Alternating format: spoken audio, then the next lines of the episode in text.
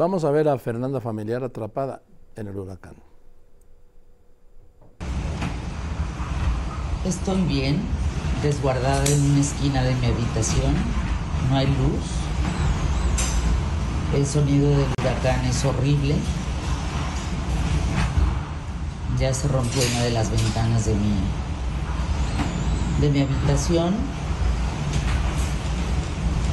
Se metió el agua, pero estoy bien. Pensando en ustedes, en cuanto los amo, en qué chingada madre estoy haciendo aquí. ¿Qué carajos estoy haciendo aquí? El último avión que aterrizó en este huracán fue el mío. Quién sabe por qué Dios me tiene aquí. Pero sí sé que los amo y que si algo, algo pasara, que no creo, pero si algo pasara, por favor, Nats, mi champ,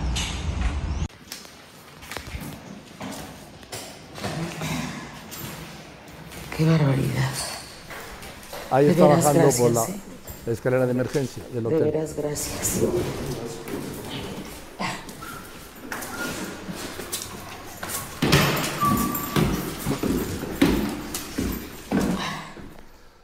¿Qué hacías en Acapulco? Te preguntas tú ahí, ¿qué hacías en Acapulco? Te lo pregunto yo.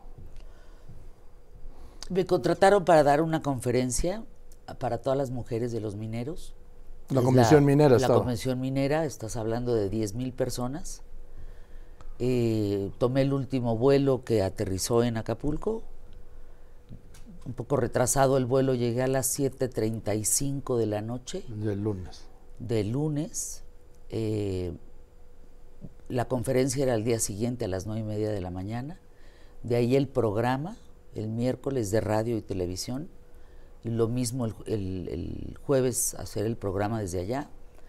Y cuando yo llego, empiezo a darme cuenta que la lluvia arrecia, arrecia el viento. Empiezo a ver que las condiciones del hotel pues, ¿Dónde son estabas? ¿Dónde estabas en ese en el Imperial, No, sí, pero ¿en dónde está? ¿En qué parte? Del... en el lobby. Ah.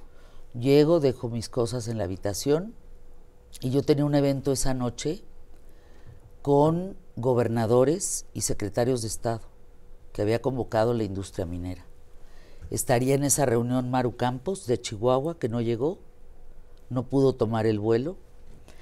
Estaría en esa reunión David Monreal de Zacatecas, que tampoco llegó. Y Evelyn Salgado, que no la vi. Hay gente que dice que sí estuvo ahí, yo no la vi. Estuve, eh, me, me puse un vestido, me subieron a otra torre, creo que Torre B, piso 7, 8, no lo recuerdo. Entré a una especie de bar, como con sillones, y ahí pasé un tiempo importante con la esposa de un minero muy importante, en fin, y el secretario Santos Ramírez Cuevas, secretario de Turismo de Guerrero, y con Teodora Ramírez Vega, secretaria de Fomento y Desarrollo Económico De, de Guerrero. de Guerrero. Cercano a ¿Qué, las... ¿Qué hora era? Es importante ver este mensaje porque cercano a... Estando platicando con ellos, hablando de ¿Qué qué iba a era? pasar, estábamos hablando de las ocho, yo la reunión la inicié a las nueve y media de la noche, cuando recibo a las 10.27 de la noche un mensaje que me preguntan en qué parte estás de Acapulco. Y yo contesto, zona diamante, ¿todo bien? Busca refugio. ¿Es en serio? Sí. Y me mandan la foto donde el ojo del huracán es zona diamante, donde estamos. Estás hablando de 270 kilómetros por hora, me mandan toda la información. Los secretarios presentes, la secretaria de Desarrollo, yo le avisé, le dije, ¿dónde está el refugio? ¿De qué refugio me hablas? ¿Dónde está el refugio? El huracán es categoría 5. Nos tenemos que ir, pero ya. Me salí de ahí, ellos no tenían ni idea, pero ni idea de O sea, el está- gobierno de. Guerrero. El gobierno está atascado como el coche del presidente. Las autoridades de Guerrero, la información en Guerrero de lo que verdaderamente está pasando está atascada como el coche del presidente. Hay desabasto de alimentos. Sí, pero ¿y entonces qué pasa? Bueno, en el momento bajo, me ayudan a bajar, todavía funcionan los elevadores. Camino y pregunto, ¿y, a dónde está el refugio? Váyase usted a su habitación, licenciada. Ahí es el mejor lugar para resguardarse.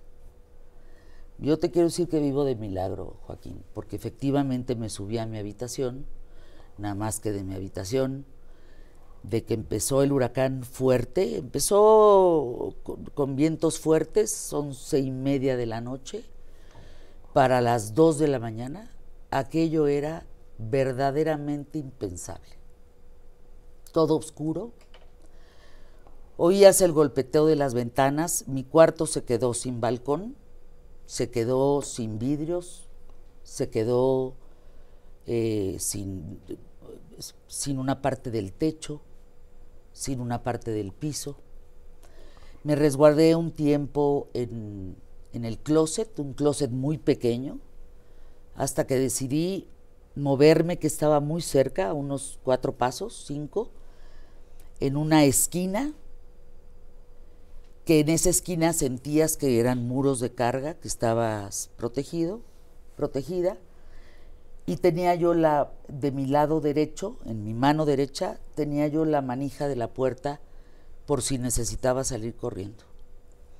Me quedé ahí durante cinco horas y media, fue hasta las 5.45 de la madrugada, después de haberte escrito a ti, de haberme despedido de mis hijos, de haber mandado la información que podía para que quedara testimonio de que nadie en ninguno, esto lo supe al día siguiente, en ninguno de los hoteles hubo ningún acto de dirección, de contingencia, nada, absolutamente nada. A las 5.45 de la mañana empiezo a escuchar voces de hombres, abro la puerta, había un gran ventanal, el ventanal desaparece, se queda colgado un fierro, que sonaba muy fuertemente con el viento y que aquello pudo haber sido un boomerang para matarme. Y, todas las condiciones en el entorno era para morirte. Todas las condiciones. Gente que metió colchones en la tina, otros se resguardaron en el baño, pero los baños todo tenía vidrios, eh, otros en el closet, pero no cupieron todos. No, no, no, no, no, no. Como Dios nos dio a entender nos fuimos resguardando, nos fuimos protegiendo en una total y absoluta oscuridad. Hay un momento que un ojo de huracán se vuelve más negro. Entonces si no ves ni siquiera lo que las siluetas te dejan ver en una oscuridad. Cinco horas y media, cinco cuarenta y cinco, estos hombres me dicen, ¿qué hace usted aquí? Y le digo, sálvenme por favor, sáquenme, sáquenme. Entonces me agarra uno, otro intenta agarrar mis maletas, iluminan. Yo ya tenía muy poca pila en los dos teléfonos que tengo. Ya había mandado lo que tenía que mandar. Quería quedarme con esa poquita pila para poder alumbrar y ver las condiciones de mi habitación, pero ya no, ya no tenía yo la fuerza física para hacerlo y cuando este hombre, Vladimir se llama, Vladimir, que me saca, que me salva, ilumina el cuarto y yo entro en absoluto pánico, porque no tenía techo, parte del suelo se había ido, me sostuve de una maleta, eh, mi pensamiento era, si yo detengo la maleta y me quedo dormida, la maleta se va a mover. La voy a empujar forzosamente porque pierdes fuerza si te duermes, ¿no? Entonces eso va a ser una señal de que yo tengo que volver a estar derecha. Por eso tenía yo que agarrarme como de algo para, pues para no caerme, para no quedarme dormida y poder seguir pensando en sobrevivir, en salir de ahí viva. El cuarto donde yo estaba, 25-20, fue el cuarto de los tantos que le pegó el huracán de frente. Y fue devastador. El, cuando me bajaron, me metieron en un consultorio médico donde juntaron dos sillas para que yo pudiera dormir un poco, porque no había dormido nada, como tantísimos que estábamos en esa convención. De hecho, la esposa con la que yo estuve platicando en esa cena, en esa, en esa botana, pues, eh, no les dio tiempo de salir. Y ellos vivieron junto con uno de los meros, meros mineros, el que organizó y me contrató, ellos vivieron el huracán en un coche, dentro de un coche. La secretaria eh, eh, Teodora Ramírez Vega, secretaria de Fomento y Desarrollo Económico, no le dio tiempo de salir del hotel, del Imperial, y llegar a su casa, no le dio tiempo. Tomó el brazo de su chofer con un paraguas, cuando este paraguas la levantó del, suelo, del, aire. Eh, ella me la encontré al día siguiente, porque yo no dormí, no dormí, no dormí, no dormí. Empezó a bajar la gente de donde pudo, empezó a salir la gente. Yo al principio estaba sola con todos los de seguridad y toda la gente del hotel, con Vanessa, Pedro, recuerdo sus nombres porque se los pregunté. Muchos muy preocupados porque estaban incomunicados con sus familias. Y, me decían, es que no tenemos, no, ¿qué es esto? ¿Qué le pasó al hotel? O sea, no hay un plan, no, ¿qué es esto? La primera autoridad que yo vi, Joaquín, fue porque a las 2 de la tarde le dije a mi equipo de trabajo, yo aquí no me quedo, ni loca, me quedo una noche más en Acapulco. Prefiero dormir en cualquier carretera, prefiero dormir, estar fuera. El crimen organizado, estamos arriesgados, no me importa. Pero de aquí nos vamos. Y porque me salí con la terquedad de irme por las cruces, donde todo, absolutamente todo estaba devastado, toda la zona de la central de Abasto, el, robo, Electra, todas las Chedraui, Oxos, todos vacíos. A las dos de la tarde del día siguiente. El mero día, exactamente. Dos y media de la tarde, nosotros tomamos camino.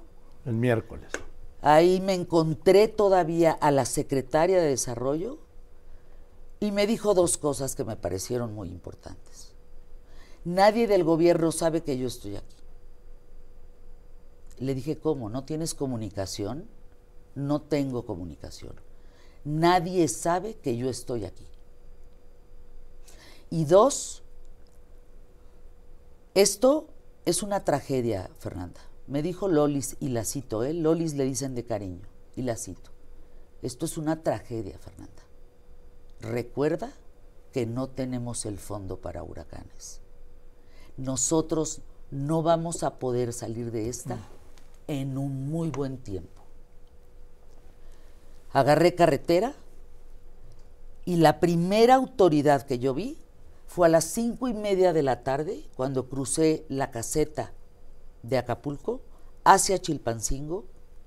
Empecé a ver 10, 12 camiones del ejército, cuatro ambulancias, unas cinco grúas que no te sirven, perdóname para nada, porque hay que levantar techos, eh, hay que levantar casas, hay que levantar ramas, árboles altísimos, cortados de raíz por la fuerza del viento, por la fuerza del agua. Eh, todos los espectaculares, yo no entiendo, en Miami tú ya no puedes poner espectaculares justamente por los huracanes. Claro. Todos los espectaculares. Aquí, es su negocio. Están caídos. Eh, no, no había luz, no había agua. Tú te imaginas hoteles como el Imperial, hoteles como el Palace, con la, estoy hablando de 10 mil personas solo de una convención. Los baños sin agua. Permíteme, tengo un corte y regreso con Fernando. Y bien, paso a la parte final de esta conversación. Sales a las 2 de la tarde y llegas.